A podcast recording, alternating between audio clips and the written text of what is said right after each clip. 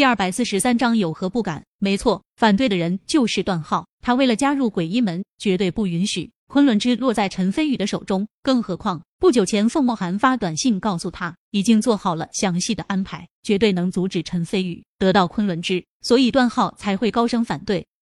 段浩做人要光明磊落，赢就是赢，输就是输。你说你反对陈飞宇成为冠军，那你反对的理由是什么？陆卫东问道。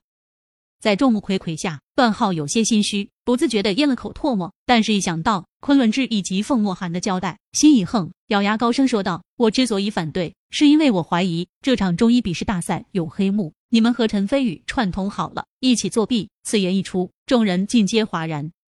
如果中医笔试大赛有黑幕，那绝对不是一件小事。尤其是陆卫东还是长林省中医协会的会长，如果他真的和陈飞宇，串通好了，那对他的清誉将是致命的打击。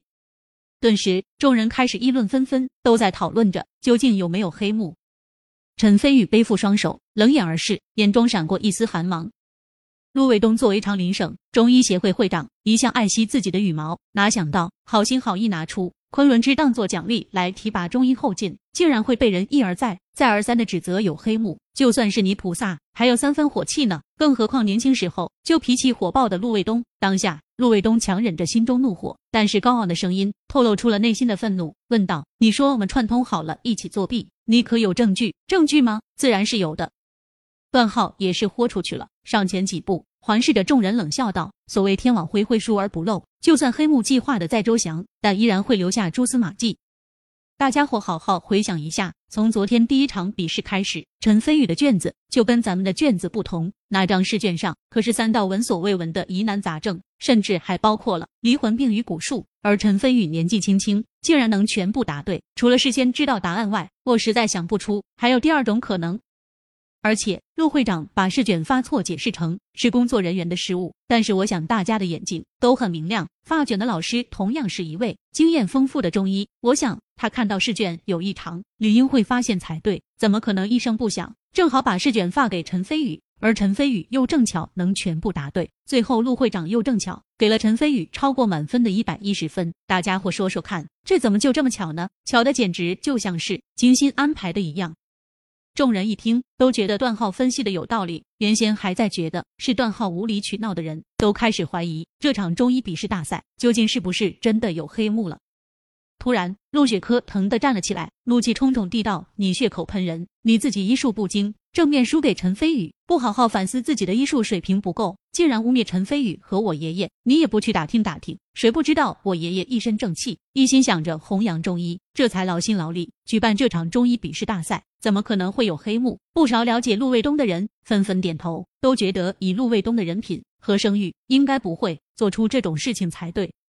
吕松柏感叹道：“老陆啊，你真是有个宝贝孙女啊，就算输了比赛，还知道护着你。”陆卫东原本满腔的怒火，现在也不由得老怀大慰，怒火消了一大半，冷笑道：“那是也不看看是谁的孙女。”突然，段浩继续冷笑道：“陆会长是你爷爷，你自然护着他。不过你别急，证据还有呢。”在第二场比试中，那么多的患者全都聚到陈飞宇身边，找陈飞宇看病，这种行为明显损害了其他参赛者的正当权益。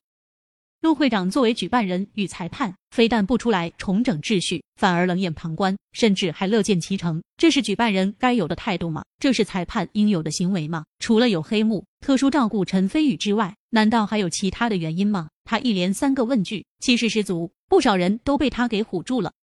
在场不少人在第二场比试中，一个病人都没看。全被陈飞宇给抢走了。换句话说，他们都是第二场比试的直接受害人，心里早就存了一口恶气。现在听到段浩这么说，纷纷产生了共鸣，越发觉得这场中医比试存在黑幕。顿时，不少人的看向陈飞宇的目光中充满了怀疑与敌视。陈大夫。他们开始怀疑你了，你不解释解释吗？邵凡庆自然不信有黑幕，因为他很清楚，连陆卫东和吕松柏等中医大佬都束手无措的衰老症，在陈飞宇手中却是手到擒来。他这么高明的医术，哪里还需要作弊赢得冠军？陈飞宇自信而笑，背负双手，挑眉道：“无妨，你不觉得看跳梁小丑，盈盈狂吠？”自以为胜券在握而得意洋洋，最后再被我一击必杀而绝望，也是一种难得的有趣经历吗？邵凡庆知道陈飞宇心中有数，不由松了口气，转而掩嘴笑道：“既然如此，那樊进就坐等陈大夫觉的反击了。”此刻，场中陆雪珂更加气愤，指着段浩的鼻子道：“胡说八道！你少血口喷人了！”第三场比试中，陈飞宇施展那么神奇的针灸手法，不但让邵凡庆小姐恢复青春，而且还治好了王明成的头疼和牙疼。难道这也是作弊？众人纷纷啊了一声。在刚刚的比试中，陈飞宇所展示的针灸手法神奇莫测，让众人大开眼界，的确不像是有黑幕的样子。段浩眼见众人开始怀疑自己，连忙大声说道：“你不说第三场比试还好，其实这第三场比试的漏洞更大。”众人纷纷看向段浩，想听听他怎么说。段浩得意一笑，道：“大家亲眼所见，邵凡庆小姐等人的病症，一个比一个奇。”一个比一个难，大家全都束手无措。而陈飞宇这么年轻，除非大娘胎里就开始学习医术，否则的话，怎么可能医术高明到这种恐怖的地步，连让人恢复青春都能做到？我想，肯定是有人提前告诉了陈飞宇应该怎么治疗才对。他虽然没有明说，但是他话中的意思很明显，提前告诉陈飞宇怎么治疗的人就是陆卫东。在场大多数人都已经开始顺着段浩的思路走，越想越觉得段浩说的有道理。毕竟陈飞宇所展现出的中医水平实在是太逆天了，和陈飞宇的年龄一点都不相符。毕竟中医靠的就是经验的积累，年纪越大，医术水平才越厉害。关于这一点，只要看看影视作品里的神医，都是白发苍苍的老者来扮演就能看出来。所以，除了用黑幕作弊来解释外，众人根本找不到第二个合理的解释。